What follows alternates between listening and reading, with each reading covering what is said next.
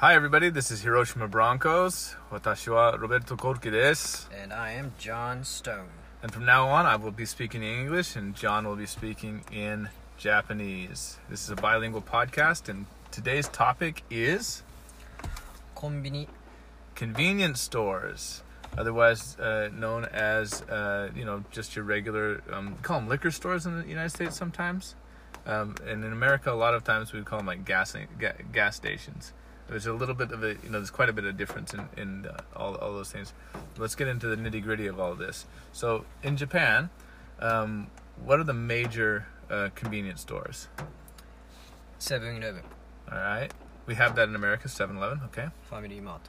Family mart. Mini stop mini stop lawson. Lawson. Isn't there one that's like daily as well? And sanks? Sunks? Mm. 確かにあるね。でも24時間じゃない場所が多いかなところが I 多い see. かな I see. 大体 So- が朝の7時に開いて夜の9時10時あたりに Okay, so 24時間営 so 業じゃない。 some of the convenience stores aren't as aren't aren't twenty four seven. うん Right. Mm. Okay. And recently, I think there was something about Family Mart Mart, uh, changing to not a twenty four seven model. They were going to be like closed for like one hour a, a day, something like that. Anyway, um, we'll find out because these are you know sometimes they just uh, say things that um, aren't necessarily true. There's a lot of fake news out there. But um, let's let's go on to um, the topic of convenience stores. Like, which is your favorite convenience store? You said 7-Eleven first. Is that your favorite um, convenience store? うんセブンイレブンですね Why do you like 7-Eleven? うんパンの品揃えが豊富 Hofu. What what does Hofu mean? 豊富っていうのはたくさんある Uh, there's a lot of Oh, yeah. different um, selection of bread. うん豊富はもう本当にたくさんって意味例えば資源が豊富っていうと、うん、 Is- 石油がたくさん出るっていう I see. So you get a, Hofuは a, もう単 a 純に large 多い portion. うん You get larger portions of, of bread. で種類が豊富だから Uh, there's, there's a lot of Should be. different types of bread. そう that are there. Got it. So in in in the case of um uh yeah, I I, I never really noticed that from 7-Eleven. My favorite thing about 7-Eleven is that in 7-Eleven it it seems like they have a better selection of pretty much everything. Not just the bread, but there's like a good selection of everything. 例えば Well, so like the fried stuff, Like, uh, all, all, yeah. So there's like a, a fried section in most convenience stores in Japan, and it's like you know you got potatoes, you got chicken, you got um, yeah, okay, yeah. Uh, what else do you have that's fried? Sometimes they have like like uh, oh hot dogs and things like that. Oh, uh, of course they have them in all the places, but I just I just feel like the 7-Eleven has a pretty good range in in there as well. But yeah, my favorite is Mini Stop. That's my favorite place to go reason that, uh, well, because uh, a couple of reasons, but number one reason is like it has the best ice cream, straight up best ice cream. It's like soft cream. Like you can go up and order it at the counter. It's kind of like a Dairy Queen. yeah that's what I'm talking about. That's what I'm talking about. Halo Halos, and there, there, there's like all kinds of different ice cream that, that uh, you know they have um, that you can go and order. Now the stuff that's that's just like you know sitting in the freezers. That's there's no difference you know between the different types. Yeah. Mm, yeah. So um, out of what we we mentioned two right now. We've, we've mentioned uh, um, 7-Eleven and we mentioned um, what's the other one? Uh, Mini Stop. But the other two, out of the other two, which is your your second favorite? or it was like at, you know, Mart, yeah at a lo- Lawson Family Mart, which one do you like better? そんな大した差はないけど Mm-hmm. I see. で理由はあのファミチキがあるから Ah, yeah, they got the best chicken. Hmm. Family Mart does have the best chicken, and it, it, it, it's like, uh, it, and it, I I think that's the point that I like about all of them. So you like you like you like bread, I guess. So 7-Eleven bread is the top then like ice creams and different things from uh, Mini Stop, and then chicken from uh, Family Mart. and then what does Lawson have? ローソンそう特にないかな So for me, Lawson けなす has わけではないんだけどね So, so for me, Lawson has the cleanest bathrooms. ほうなるほどそこまで目が届かなかった I mean, So like, naked, I, huh? I mean, I when I was riding my bike from um, over here in Gifu, Ogaki, all the way to Tokyo. I stopped at Lawson's for the bathrooms because they were a lot cleaner. And I stopped at 100 yen Lawson for food. Ah. And that's a different type of Lawson. That's a good Lawson, 100 yen Lawson. But there's just not very many of them. Yeah. There's not so many of them. You know, in, in Nagoya there's quite a few, but outside of Nagoya, like it's it's uh, hard to find them. Um, but when you do find them, they're quite useful. 'Cause they have 昔 a lot of stuff. 家の近くにもあったよね There was one really next, right next to my house, and 潰 and れちゃったけど well, no, I think that the lease in that building was really high because I've tried to like uh, work at that building in work tried to get a, a contract to, to open that building up as something, but it the, the lease is way too high. あ立地が良すぎるかもしれない Yeah, ね that's right. So that's that's what it is.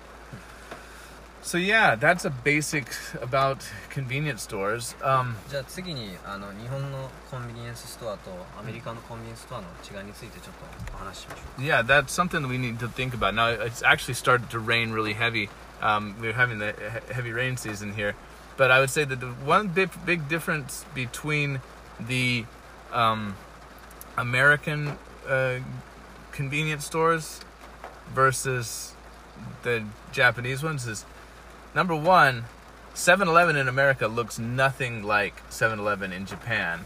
うという Um, ともっといいのか no, it's not better. It's just different. Like it, it's more like a truck stop, more like a gas station kind of thing. That's uh how 7-Eleven feels to me. And in fact, I think in, in most 7-Elevens, there's a lot of um, gas, uh, you know, station kind of ガ style. ソリンスタンドとも一体化してるってこと They're the same building, yeah.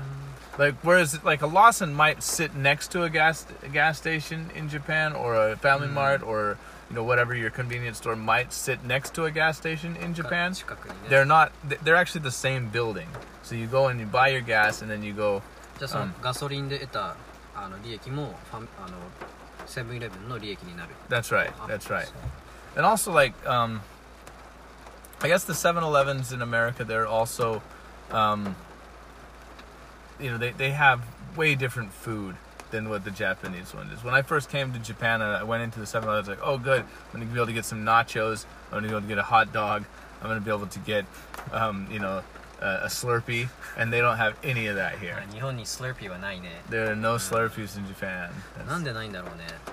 んでないんだろうね Uh, you know, it's. Uh, 日本人受けしないのかなスラーピー I guess you guys have them, but you have them in um in a di- not like a, it's not an exact s- Slurpee, but it's like it's kind of like a Slurpee, but you have them only in your karaoke. えじゃあ Uh, スラー places. ピーをせどがススラーピーがどんなものかちょっと説明し,し、 Sure. していただけます私飲んだことないのでどういうものか正直わ Right. からないん So です so けど it's a lot like. You, have you had like the the the slushy drinks that they have here.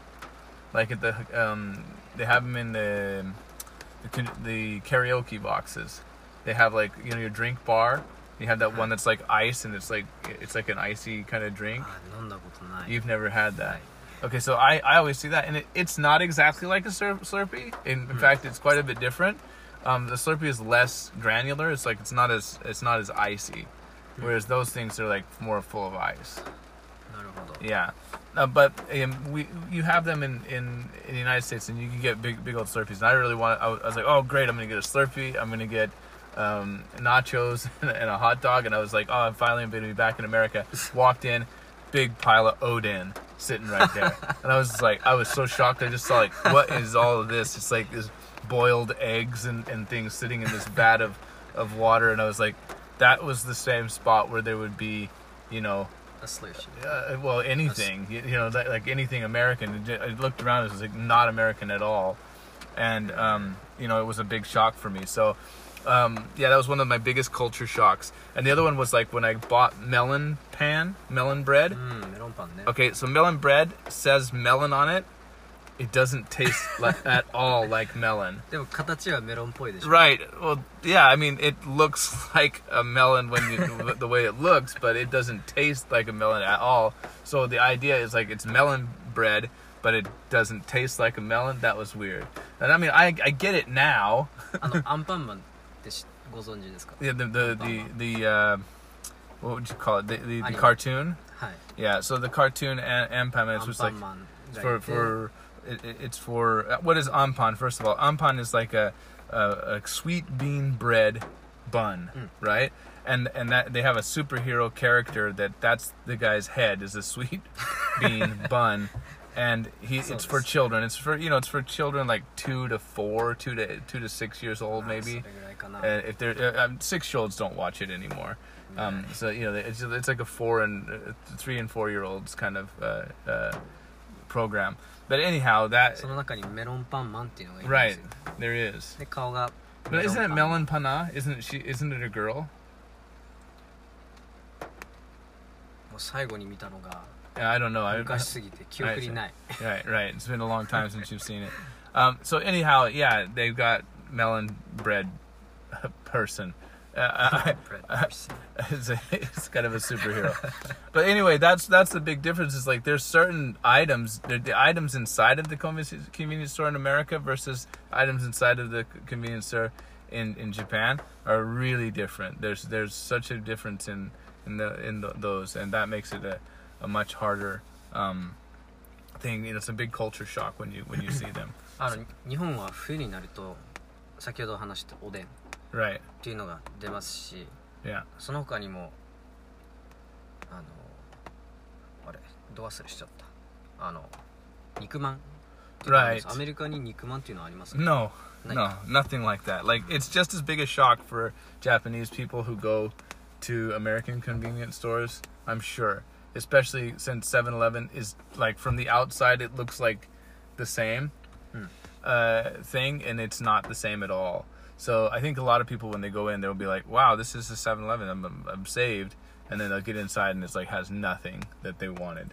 ちなみにアメリカのセブンイレブンは全部20 24時間営業ですか Yeah, yeah, they're they're all 24 hours that I'm aware of.